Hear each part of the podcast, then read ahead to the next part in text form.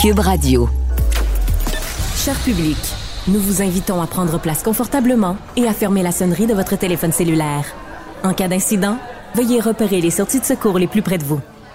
Bon divertissement. Un, deux, un, deux. OK, c'est bon, on peut y aller.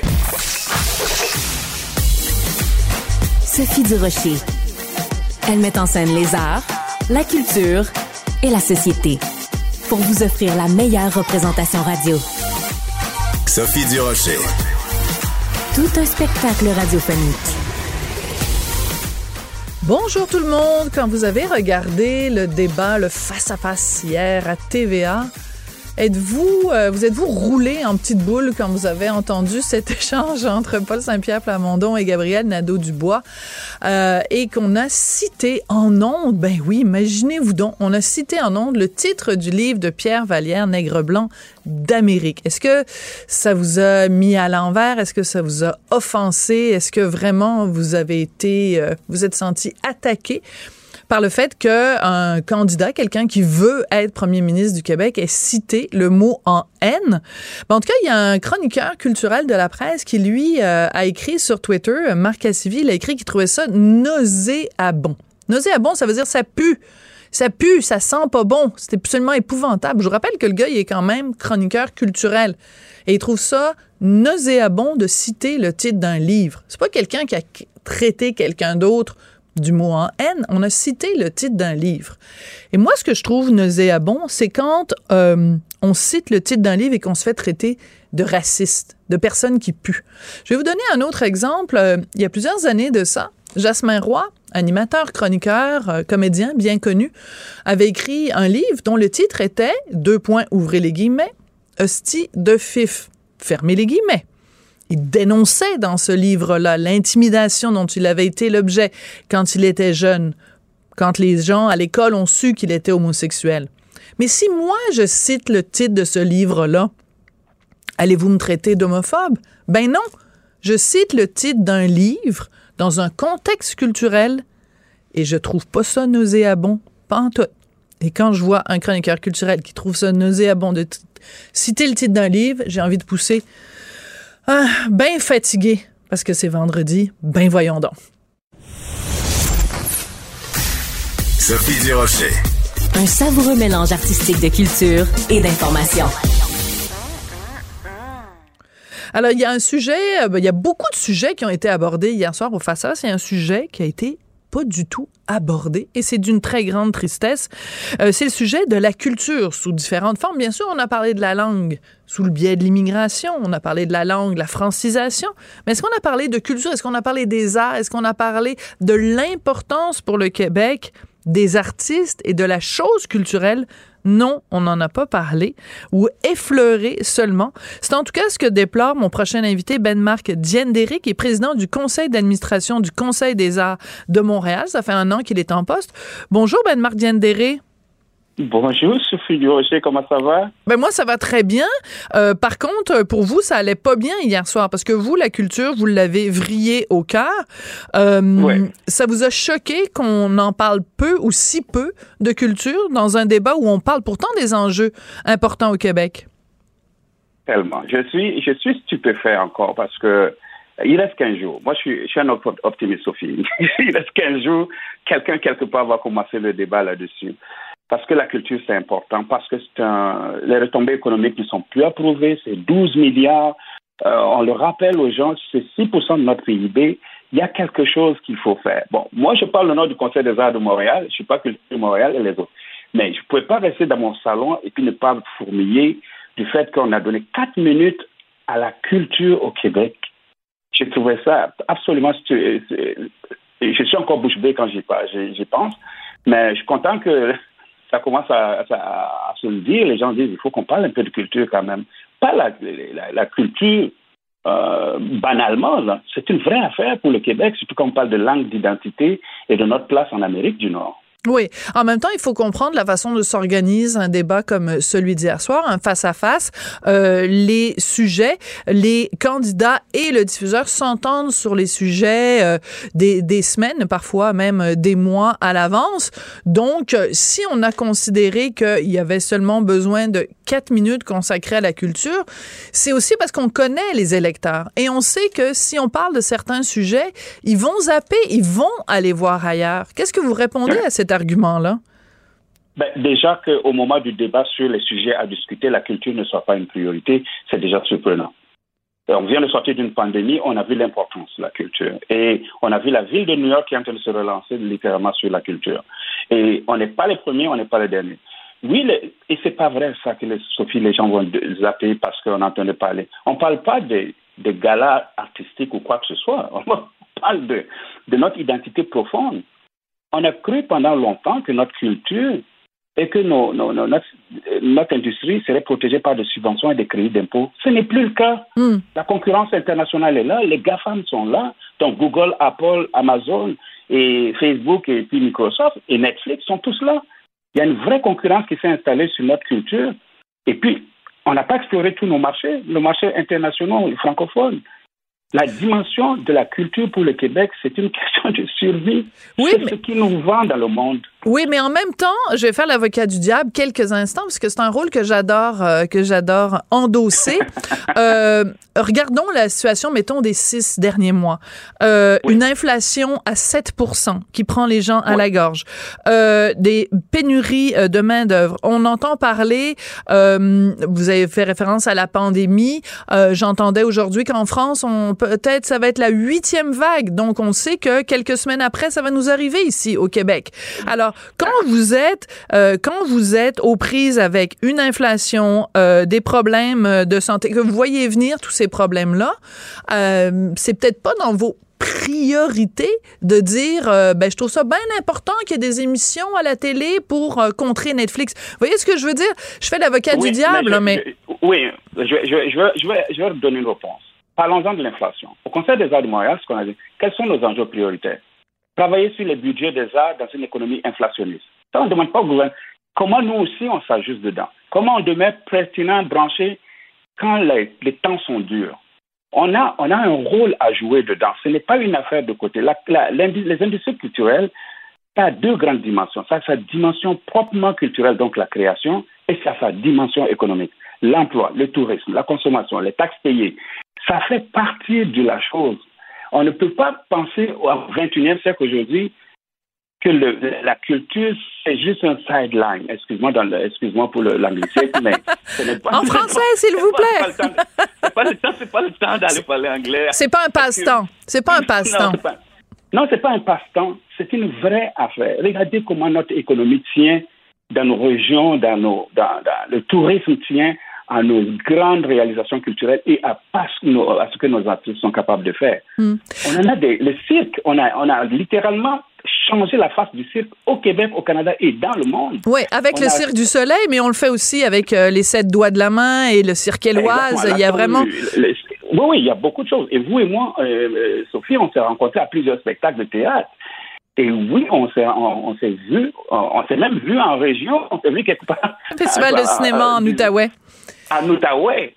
On était tous surpris de ce voir-là, mais ça veut dire que ça nous tient à cœur que la vitalité réelle euh, de, de, notre, de notre économie tienne aussi sur ces choses-là. Oui. Et moi, j'adore, c'est pourquoi j'ai retweeté, et puis je pense que c'est ce qui vous a un peu aussi amené, c'est l'indice bohémien. Qu'est-ce que ça dit, l'indice bohémien? C'est on reconnaît la vitalité d'une économie aussi à la santé de sa culture. Et si vous regardez notre économie, que ce soit en aéronautique, au moment où on est au plus fort en aéronautique, on était aussi très fort dans les milieux culturels. On avait des vraies représentations, on avait des vrais. Et il y a beaucoup de gens qui travaillent encore à notre, et notre industrie culturelle et nos artistes euh, très performant. Ouais, mais vous avez mentionné, vous avez mentionné tout à l'heure euh, la pandémie et c'est vrai que pendant la pandémie, il y a beaucoup de gens à qui ça a énormément manqué le fait de pas pouvoir aller euh, écouter de la musique, le fait de pas pouvoir aller voir leurs humoristes préférés sur scène, de pas pouvoir aller entendre leurs comédiens préférés sur scène, ça leur a beaucoup manqué. Mais après, une fois la pandémie, une fois que la pandémie a été terminée, on est revenu un petit peu à la normale et les gens n'ont peut-être pas vraiment compris à quel point c'était essentiel. Et aussi, il y a beaucoup d'acteurs du milieu culturel qui sont allés faire autre chose. Et, euh, et, et, ça, c'est un impact vraiment énorme dont on parle très peu. Exactement. Et nous, on a le mandat de le dire. Je reviens sur la pandémie. Moi, je suis certain qu'il y a eu des, les problèmes de santé mentale ont augmenté quand les gens n'avaient plus rien en termes de, de culture pour se mettre sur la dent. Je suis presque certain de ça. On a mm. vu des suicides. Il y en a qui sont allés jusqu'à l'acte ultime. On parle pas. Dans le milieu culturel. Oui, en même temps, en même temps, les gens étaient déprimés, pas juste parce qu'il n'y avait pas leurs artistes. Ils étaient déprimés parce qu'ils ne pouvaient pas voir leur famille, parce qu'ils ne pouvaient pas voir leurs collègues de travail, parce qu'ils ne pouvaient pas sortir de chez eux pour aller prendre une marche. Les jeunes ne pouvaient pas avoir, euh, faire du sport de groupe. Donc, il y a quand même beaucoup d'autres ingrédients, pas seulement la culture qui a manqué la culture n'a peut-être pas, le manque de la culture n'a peut-être pas réglé, aggravé tout ça, mais ça a été un élément sérieux. Euh, nous-mêmes, on, était un, un peu plus déprimés pour ceux qui consomment euh, les arts et la culture beaucoup. On pense, pensons aux créateurs. Et, en tout cas, la ville de Montréal, en ce moment, le milieu culturel, c'est l'un des milieux des secteurs économiques les plus affectés par la pandémie. Et économiquement, il va falloir qu'on remette, on, revienne, qu'on commence à repenser différemment. Moi, Sophie, je viens du monde des affaires. Quand j'ai accepté la présidence, c'était vraiment pour faire le rapprochement encore plus fort sur les arts, les affaires et l'économie. Rappeler aux gens que c'est important dans mm. cette société-là. Et puis quand vous êtes un nouvel arrivant comme moi, qui, qui, qui, qui, se rend compte. Moi, je suis devenu, je continue à dire que je suis devenu le meilleur gars corpo que je suis parce que j'ai eu cet environnement culturel qui m'a porté et que je, auquel je me suis confié. Ça fait partie de mon intégration, ça fait partie de notre bien-être, tout le monde ensemble. Alors moi j'adore j'adore le fait euh, Ben Mardiendéré que ce soit quelqu'un qui est né au Burkina Faso quand même qui est le plus le plus ardent défenseur de la culture québécoise. J'adore ça. Et euh, ben c'était euh, vraiment chouette de pouvoir en parler avec vous. Je rappelle Ben Marc Diendéré donc vous êtes président du conseil d'administration du Conseil des arts de Montréal depuis un an maintenant. Alors espérons que dans le reste de la campagne on va parler plus de culture pas juste de langue économique, mais de langue aussi de la survie et de l'identité. Merci beaucoup. Mais je vous remercie. Il reste 15 jours, on va croiser les doigts. Merci. Qu'elle soit en avant ou en arrière-scène, Sophie Durocher reste toujours Sophie Durocher. Culture, tendance et société. Steve Fortin.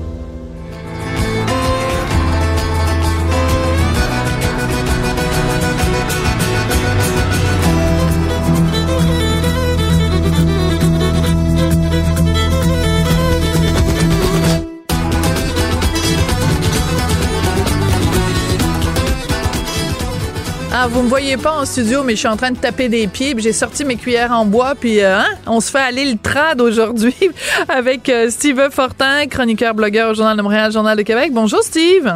Ah, ça fait du bien d'entendre ça. Écoute, c'est très amusant parce que euh, il y a toute une vitalité, vraiment tout le milieu trad, trad pour traditionnel, c'est très vivant, très fort au Québec et pourtant dans les médias, on n'en parle presque jamais. Oui, c'est, c'est, euh, ça a toujours été comme ça. Moi, ça fait 30 ans que je baigne dans le milieu du, de la musique traditionnelle. Euh, puis, euh, tu sais, c'est, c'est, euh, c'est souvent, on confine ça souvent, bon, Saint-Jean-Baptiste, le temps des fêtes, 23 décembre. puis pourtant, la, la, scène de la musique traditionnelle au Québec, elle est vivante et elle se renouvelle. Et je trouve ça vraiment, vraiment intéressant. Ce qu'on entendait là, euh, c'est cinq euh, jeunes hommes de, de, de l'Outaouais, donc dans le coin de Ripon. Euh, ça, c'est au nord de Montebello. Et puis, ça s'appelle le Diable à 5. Et c'est, on appelle ça les chaises à Chabot. Donc, c'est, c'est, ça le nom du reel.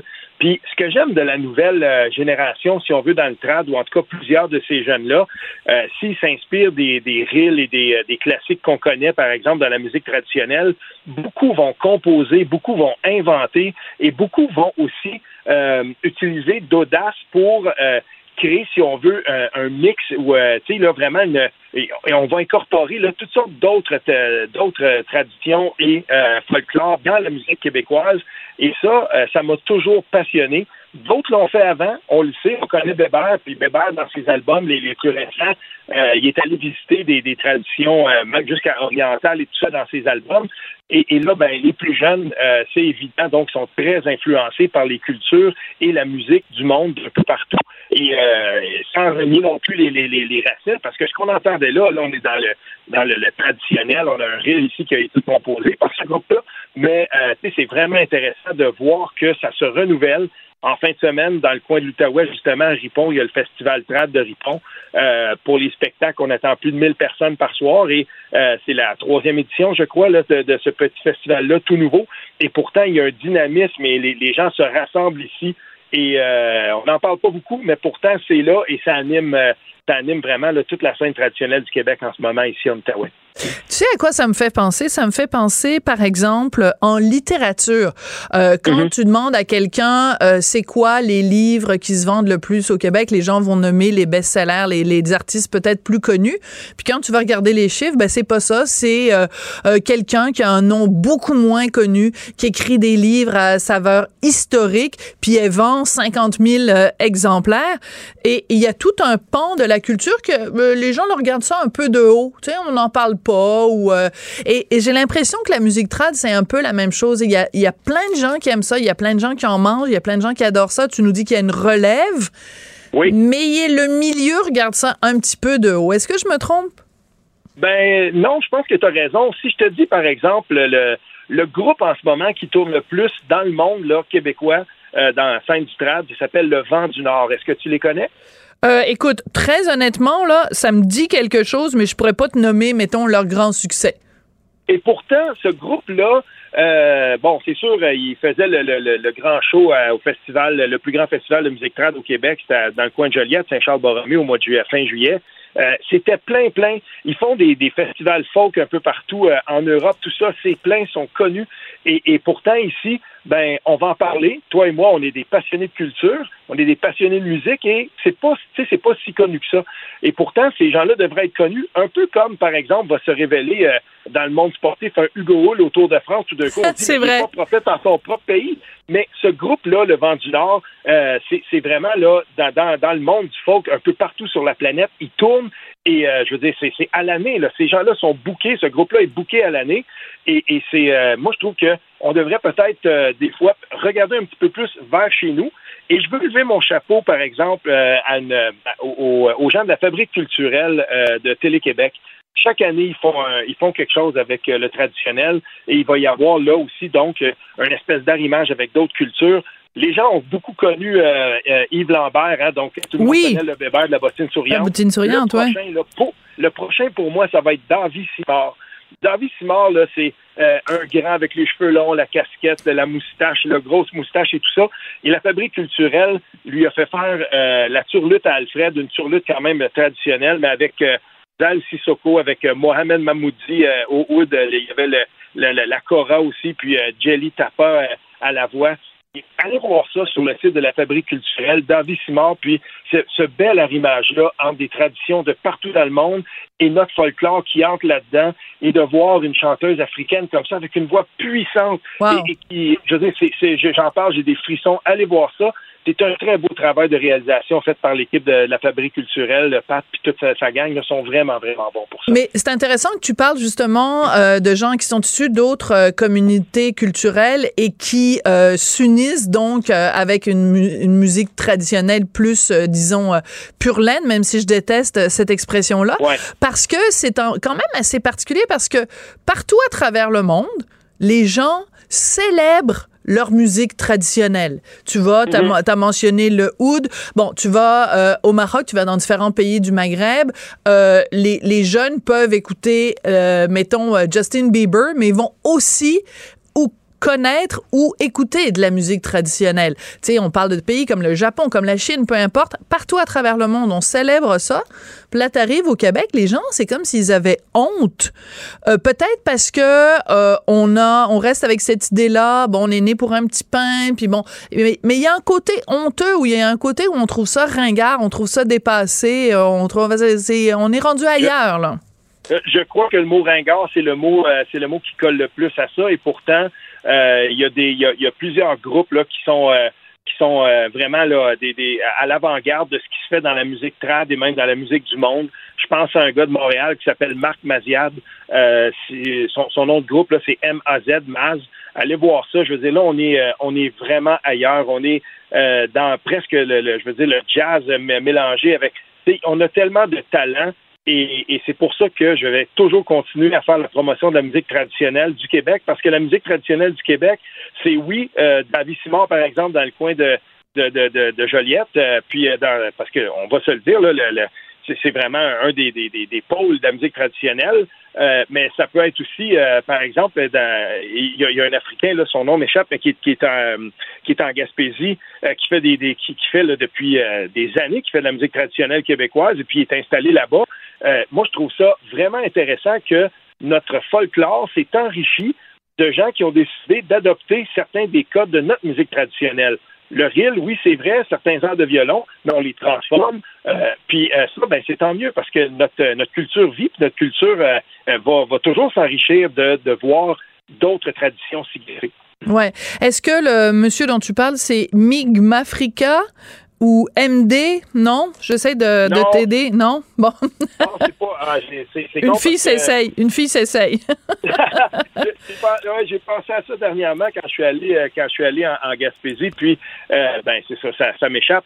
Mais, et, et euh, je, veux, je veux terminer aussi là-dessus en disant que il y a des événements maintenant, euh, il, y a, il, y a, un regroupement des événements traditionnels, donc c'est assez facile à trouver. Je pense qu'il y a maintenant plus d'une vingtaine de, d'événements qui se caractérisent comme des événements trad. Puis il y en a un à Montréal et euh, il est très populaire. Et moi, je me souviens de, l'époque où j'étais à Montréal, dans, dans, le coin de la rue Follum, il y avait encore des soirées de danse traditionnelles. Euh, on enseigne encore le call. Puis euh, je pense à certains à certains ethnographes, par exemple, qui, qui il y en a un à l'UCAM là, oui. Qui fait ça. Donc, il a tout recensé notre tradition chantée et on, ne, le perd pas ça. Oui, c'est ça. Alors, il faut se rappeler une phrase toute simple. Le trad, c'est pas du trash. Merci beaucoup. On se retrouve euh, lundi. Salut bien. Sophie Durocher. Aussi agile qu'une ballerine. Elle danse avec l'information. C'est tout en anglais. Sophie Durocher. C'est toi qui as tiré la sonnette d'alarme? Le Québécois moyen était euh, quelqu'un qui subissait et qui se disait je ferme ma gueule que je veux pas perdre ma job. La rencontre. Cet asservissement, cette servitude volontaire. C'est quelqu'un qui va dire par exemple moi j'étais allé à l'urgence là, j'ai attendu 6 heures, OK? La rencontre Nantel Durocher. De quoi pensez-vous qu'on parle aujourd'hui avec Guy Nantel, ex-candidat à la chefferie du Parti québécois? Évidemment, c'est le face-à-face -à, TVA. Écoute, il y a beaucoup de gens qui font une analyse générationnelle et qui disent, bon, c'est les jeunes qui ont le mieux, euh, qui se sont mieux débrouillés. Es-tu d'accord avec cette analyse-là? Oui, très d'accord. Euh, franchement, euh, ben, d'abord, de manière générale, j'ai trouvé, moi, que c'était un bon débat. Euh, c'est le fun pour la démocratie parce qu'on a vu ce qui s'est passé avec les débats au Parti conservateur, puis aux États-Unis, où ça devient de plus en plus démagogue, puis personnel, puis bon, tu sais, beaucoup d'antagonisme. Là, je me disais, OK, je veux pas qu'on tombe là-dedans, puis tu sais, bon, il y a une montée un petit peu de la droite. Euh, pas du tout. C'était, le fun. Euh, puis je me disais même, Colin, même à mi-mandat, on devrait en avoir un débat, même s'il n'y a pas ah! d'élection. Ah, ben oui, mais ça s'appelle l'Assemblée nationale, Guy. ouais, non, mais je le sais, mais quand même, là, ça n'a pas le même impact au niveau de, de l'auditoire. Euh, mais j'aimerais bien qu'on en fasse un à mi-chemin à un moment donné, juste pour voir ce qu'on avait promis, juste pour voir où on est rendu. Euh. tu sais, je m'attendais à un débat où euh, les gens se battent pour la deuxième place, un peu plus prudent. Non, non, c'était combatif, ça fonçait, pis ça. Ouais. Pour moi, là, trois gagnants, deux perdants. Vite fait, PSPP a été très bon.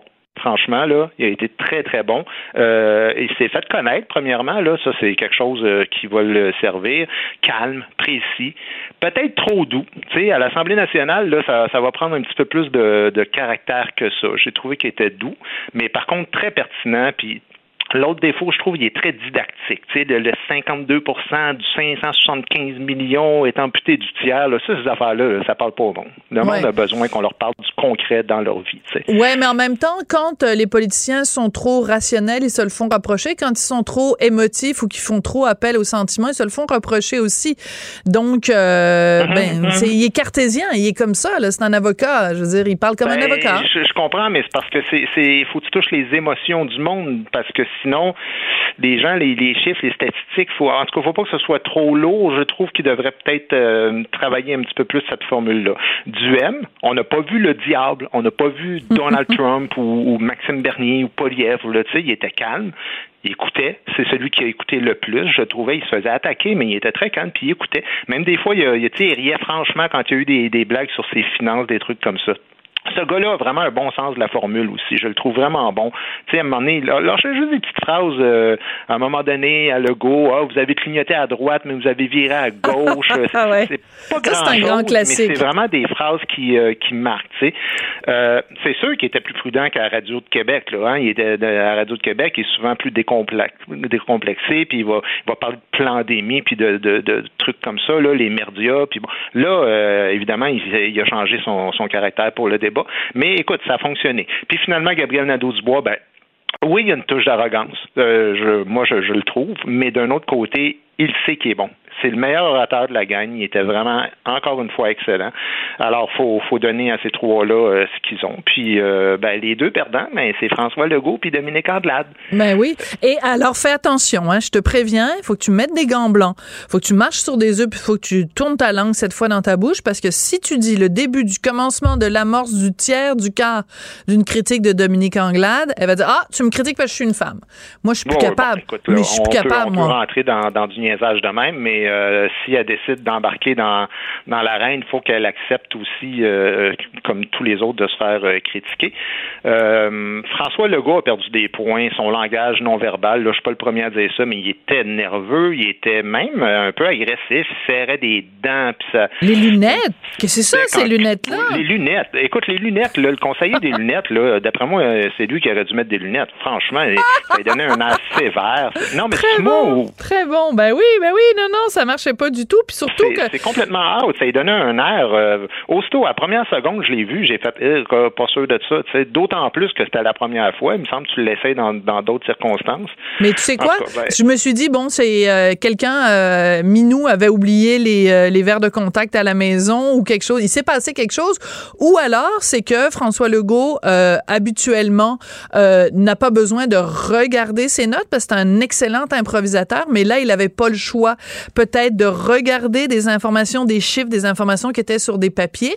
Et euh, il est peut-être. qu'on peut imprimer plus gros, hein? Je sais pas si son équipe est au courant de ça. il y a moyen d'imprimer en, 16 ou en 20 au lieu d'en 12, là, s'il est rendu trop vieux, mais euh, non, ça ne sert pas, vraiment pas. Dominique Andelage, j'ai trouvé aussi agressive, à couper Abrasive, ouais sans arrêt. À chaque fois que quelqu'un parlait, euh, elle marmonnait, puis c'était comme pas clair jusqu'à temps qu'elle prenne la parole. Euh, bon, évidemment, c'est pas une surprise. Elle s'adressait essentiellement aux immigrants puis aux anglophones. Euh, Bon, euh, regarde, c'est ça son marché, c'est ça son marché. Moi, je j'y en veux pas pour ça. Mais euh, c'est une petite tentative aussi d'aller chercher les aînés, mais c'était c'était pas fort fort. Moi, en tout cas, je sais qu'il y en a qui l'ont bien critiqué mm, au niveau des arguments. Puis je t'assure qu'il n'y a pas de partisanerie là-dedans. Là, je veux dire, c'est vraiment une question pour moi de. Ben oui, tu dis quelque chose de positif sur Québec solidaire. Fait que c'est au-delà de la, de la partisanerie, parce que tu les avais varlopés pas mal dans ta chronique. Euh, oui, oui, ben oui. cette même, semaine. Même Éric Duhem, je veux dire, je suis aussi distant de, de, de la gauche que de la droite quand ils sont euh, un petit peu euh, aux extrêmes, qu'on pourrait dire, ben non, euh, écoute, quand quelqu'un est bon, est bon. Il y a eu des phrases mémorables oui, dans, alors, ce débat-là. On va voir, on va voir c'est quoi tes préférés, mais avant, juste deux secondes, parce que tu disais que Dominique Anglade, elle, bon, évidemment, elle était là pour séduire aussi l'électorat anglophone, mais Duhem, qui parle en anglais, ah, dans un débat en français, moi, je m'excuse, ça ne passe pas. C'était clair qu'il voulait pouvoir passer aux nouvelles du côté du réseau anglais radio-télé mhm. euh, mhm. et euh, ne pas avoir à être euh, traduit. Et donc, c'était clair que c'était un appel du pied aux anglophones, mais tu ne fais pas ça dans un débat en français. Tu, tu fais pas ça, c'est, écoute, ça, c'est, sacré. puis, même chose en, anglais, là, si tu fais un débat en anglais, tu ne mets pas à parler aux francophones. Là, à un moment donné, il y, a une question de décorum par rapport à ces questions-là. Cette valeur, parce qu'il était bon, mais effectivement, c'est le moment le plus gênant du débat en plein milieu. You betrayed English people. Là, euh, With your bill. Ouais. C'est je sais pas, de la putasserie, c'est pathétique, euh, prêt à tout pour aller chercher un vote, là, il y a, il y a quand même des limites. Effectivement, j'ai trouvé vraiment, je trouvais ça gênant et, et déplacé. Euh, Les bonnes lignes. Parce que les phrases mémorables dont je te parle, Sophie, euh, Gabriel Nadeau-Dubois est toujours la victime. Ah, J'ai remarqué ça. Ouais. Euh, autant il était bon en débat, il est bon quand il parle, mais euh, Québec solidaire, c'est fait. Bon, premièrement, PSPP qui fait dire nègre blanc. C'était très drôle. C'était suave, là. Écoute, c'était vraiment un moment que j'ai trouvé formidable. Mais encore là, PSPP aurait pu le cuisiner un peu plus parce que l'autre arrive, il fait Pourquoi vous en faites un combat?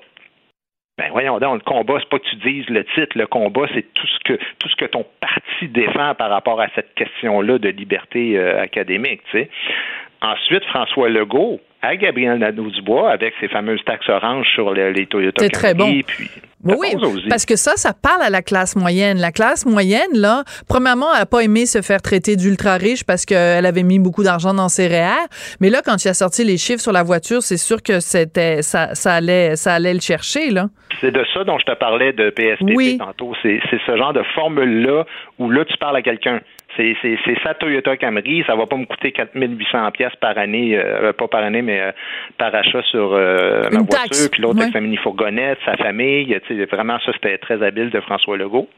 Éric Duhem aussi s'est fait euh, Gabriel Nadeau-Dubois avec le fa... Tu sais, quand je Ah. te dis qu'il y a le sens de la réplique, l'histoire du Texas, Bon, là. écoute, moi là, c'est hallucinant. Donc tu as Gabriel Nadeau-Dubois qui dit à Éric Duhem, vous devriez vous présenter euh, au Texas comme gouverneur du Texas, et euh, Éric qui, qui lui répond, ben attendez deux secondes là, je, moi je vous insulte pas, c'est pas, je vous, je vous dirai jamais de retourner à Cuba. Et il faut comprendre tout le contexte politique derrière ça, c'est que en effet associer Éric Duhem avec le Texas, alors que c'est un État qui euh, tout récemment a interdit l'avortement. Mais je veux dire, Éric Duhem, là, à ce que je sache, là, dans son programme, nulle part c'est écrit qu'il veut interdire l'avortement. Donc, c'est un raccourci intellectuel Exactement. vicieux. Exactement, tu as tout à fait raison. C'est en plein comme ça que je l'ai vu aussi. Mais quelle vitesse d'esprit! Euh, puis, puis en plus, c'est doublement efficace de la part d'Éric Duhem parce que premièrement, son gag est bon. Il, il- il fait vraiment du judo euh, tu sais, en humour. Là. Puis je trouve ça le fun parce que Gabriel Nadeau-Dubois, on sentait que c'était une phrase scriptée qui se disait faut que je place ça quelque part dans le débat alors qu'il s'est fait faire du judo puis il s'est fait renverser. Et en plus, il le passe en disant je ne vous dirai pas que, puis il dit. Mais Tu comprends ce que je veux dire? Donc, Oui. il, se, il se donne un aura de respect envers l'autre alors qu'il vient de l'insulter et, et- et de faire rire de lui euh, Gabriel Nadeau-Dubois. sais. c'est comme si tu Euh, disais à quelqu'un, euh, c'est comme, euh, c'est comme si tu disais. C'est comme si tu disais à quelqu'un, je, veux, je ne vous dirai pas d'aller manger une grosse tonne de caca. Parce que Ben, je suis plus élégant Exactement. que ça. Mais c'est parce que tu viens de le dire de manger du caca.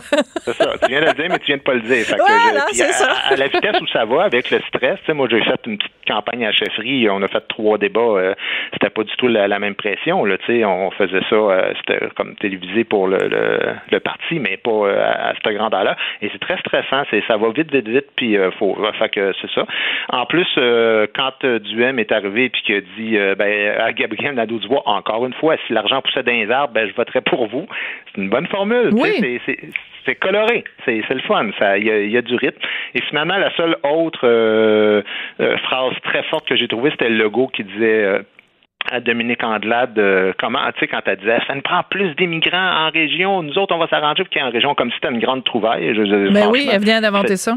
c'est ça, des décennies que tous les politiciens travaillent là-dessus. Puis quand il a juste dit, ben comment vous allez faire pour savoir qu'ils vont pas revenir à Montréal, ben là c'était vraiment les bruits de criquet. Puis euh, elle savait plus quoi dire. Euh, elle aurait dû prévoir ce genre de réponse-là parce qu'évidemment tout le monde euh, se retrouve avec euh, ce même fait-là que 90% et plus des immigrants se retrouvent dans la région de Montréal et tu peux pas contrôler ce l'endroit où les gens vont aller vivre à partir du moment où, où ils viennent vivre au Québec. Oui, d'autant plus. mes meilleures phrases. Je sais pas si toi, t'en avais d'autres. Ah ben moi ça ressemble pas mal à ça, mais ce que j'adore de ton analyse, c'est que tu na- l'analyses comme euh, ben c'est sûr que comme humoriste, euh, t'es habitué, il faut trouver la ligne, il faut trouver la ligne et il faut aussi la livraison. Mais là je vais utiliser un terme anglais, le delivery là, mais la livraison, comment tu l'envoies ta ligne? Faut pas que tu l'envoies trop tôt, faut que tu l'envoies de la bonne façon, faut que tu la vois au bon moment sur le bon ton. Donc euh, c'est pour ça que ton analyse est particulièrement intéressante parce que veut veut pas un débat ça se résume le lendemain à c'est qui qui a sorti la meilleure ligne. Même si on aurait aimé avoir plus de temps, développer des idées, ben ça reste qui est le meilleur humoriste, qui est le meilleur one-liner? Il y, a, il y a ça, puis il y a le contrebalance de ça, c'est qui avait pas rapport. Donc, quand Dominique Andelade, à un moment donné, a pas rapport du tout, qu'elle se met à parler de souveraineté dans le dossier sur la santé mentale, oh, ça, ben, c'était pas élégant. par Gabrielle Nadeau-Dubois, et ça, ça, évidemment, ça a joué contre elle. Même affaire François Legault, puis c'est pas étonnant, c'est les deux perdants du débat pour moi. Quand François Legault a pas rapport du tout, puis à plusieurs reprises, là, il s'est fait rappeler à l'ordre par Pierre Bruno, puis écoute, euh, parle d'immigration quand il parle de santé, il se met à parler des travailleurs de la construction quand ils sont dans le dossier de, des places en CPE. Euh, fait que ça, des fois, il y a eu des moments euh, gênants, évidemment, du M qui parle anglais, tu l'as dit tantôt. Gabriel Nadeau-Dubois qui revient encore avec ses billets de spectacle, comme je sais pas, franchement, c'est peut-être moi qui, qui gosse là-dessus, mais je trouve ça un peu ridicule. Puis Paul Saint-Pierre Plamondon, pour moi, son gros faux pas, c'est sur le racisme systémique qui arrive, qui dit non, nous autres, on ne croit pas à ça. Nous autres, on appelle ça du racisme institutionnel. Euh, ouais, mais bon, franchement, tu changes le nom, mais tu reconnais le même concept. Alors, moi, ce que j'ai le goût de répondre à Paul, c'est OK, mais de quelle institution tu parles? Exactement. Quelle bonne question. C'est en fait c'est tout le débat autour du racisme systémique. On peut reconnaître qu'il y a du racisme. Ce qu'on ne reconnaît pas, c'est le fait que ce soit institutionnalisé. C'est ça qu'on dit quand on parle de quand on ben critique le racisme. institutionnalisé, c'est la même affaire. C'est 4,30 sous des individus qui sont racistes ou il y a une institution qui l'est? Et la preuve que pour moi ça n'existe pas, c'est que dans toutes les institutions du Québec il y a vraiment des mesures très fortes pour s'opposer au racisme, pour suspendre et congédier les gens, pour corriger des situations comme il y a eu à Joliette D'ailleurs, François Legault en a parlé euh, dans le débat. Alors, euh, donc, le racisme systémique, tant qu'à moi, ça n'existe pas par rapport à, à, la société québécoise. Et en fait, même, je te dirais, dans les institutions culturelles, si vous avez lu un petit peu, euh, je parle aux auditeurs, évidemment, si vous avez lu un peu mes chroniques des derniers mois, euh, dans les institutions et québécoises et fédérales, c'est que ça. C'est que des programmes pour euh, les personnes, voilà, pour la diversité dans tous les sens du terme. Merci beaucoup, Guy. On se retrouve très bientôt. Merci. Bonne fin de semaine. Au, revoir. Sophie Durocher. Passionnée, cultivée, rigoureuse. Elle n'est jamais à court d'arguments. Pour savoir et comprendre, Sophie Durocher. Les derniers mois, même les dernières semaines au Québec ont été marquées par de trop nombreux cas de violence conjugale qui ont fini par des féminicides. Et il y a un documentaire qui est en ce moment à l'affiche au cinéma du musée et à la Cinémathèque québécoise à Montréal. Le documentaire s'intitule Fuir. Ça a été tourné dans une maison pour des femmes victimes de violences conjugales. C'est un film dur mais essentiel, réalisé par Carole Laganière. On la joint tout de suite. Bonjour, Madame Laganière. Bonjour. Écoutez, je dis que c'est un film difficile, mais essentiel. Euh, comment vous avez réussi à convaincre ces femmes qui sont dans cette maison pour violence conjugale de témoigner à visage découvert? On les voit, on connaît leur prénom, on voit leur visage. Oui, en fait, j'ai commencé très doucement. J'ai commencé en faisant partie des meubles, en mangeant avec elles, en sortant avec elles pendant les pauses. Donc, j'ai vraiment, je me suis installée tout doucement, sans sortir ma caméra. Donc, c'est vraiment comme ça que petit à petit, j'ai pu créer un lien avec elles, qui fait que, bon, voilà, elles m'ont fait confiance et elles se sont dit que c'était, qu'elles devaient parler, qu'elles devaient parler comme, comme exemple pour montrer, euh, pour montrer justement, pour dire toute cette violence. Et euh, voilà pour montrer aussi que on peut s'en sortir parce qu'il y a des histoires qui finissent bien, des femmes qui s'en sortent avec leurs enfants euh, et il y a beaucoup de, de courage chez cette femme-là quand elle décrivent les différents sévices qu'elles ont subis euh, aux mains soit d'un homme ou d'une femme. C'est important de le mentionner. Euh, Est-ce que vous, ça vous a surprise euh, l'ampleur de ces violences-là? En fait, ça m'a pas surpris tant que ça, mais effectivement, euh, c'est quand même incroyable. Je je peux pas imaginer, je, je, je pouvais pas concevoir quand je recevais ces témoignages-là. Alors en plus, bon, en tournage, il faut être professionnel, donc on peut pas craquer. Donc c'est vraiment le soir quand je rentrais à l'hôtel ou dans mon Airbnb que que je craquais. C'était c'était trop, c'était trop ce que je recevais comme témoignage. Vraiment, euh, c'était trop fort. et, euh, et c'est une violence inouïe que qu'on peut pas imaginer. On peut on peut penser à la violence psychologique. Euh, tout le monde en est un peu en est un peu bon euh, coupable, un peu victime aussi. Donc, mais par contre, ce, ce type de violence physique à ce point-là, vraiment, ça m'a beaucoup étonné, oui. Ce qui ressort le plus, c'est évidemment la peur. Il y a une femme à un moment donné qui dit qu'elle, euh, depuis que son ex-conjoint violent rôde autour de sa maison, qu'elle dort avec un, couteau de chasse sous l'oreiller. Et c'est aussi le traumatisme pour les enfants. Alors, si vous le voulez bien, Carole euh, Lagagnère, on va écouter un petit extrait de votre documentaire Fuir, qui est à l'affiche en ce moment. Il a décidé qu'il me prenait à la gorge ce matin-là puis qu'il m'étranglait. Ma fille de 6 ans avait peur que sa maman se fasse faire des bobos. avait peur que sa maman pleure la nuit. T'as pas euh, le, corps tout euh, comprimé puis tout compressé de bleu parce que tu t'es garoché sur les murs toute seule? Moi, ici, je prends en compte les menaces de mort que tu as eues, qui sont sérieuses parce que c'est les policiers qui t'ont appelé pour te le dire. Alors, c'est important, la voix qu'on entend, les voix qu'on entend. Il y a évidemment les femmes victimes, mais il y a aussi ces femmes formidables qui travaillent à cette maison et qui soutiennent et qui appuient les femmes victimes de violences conjugales.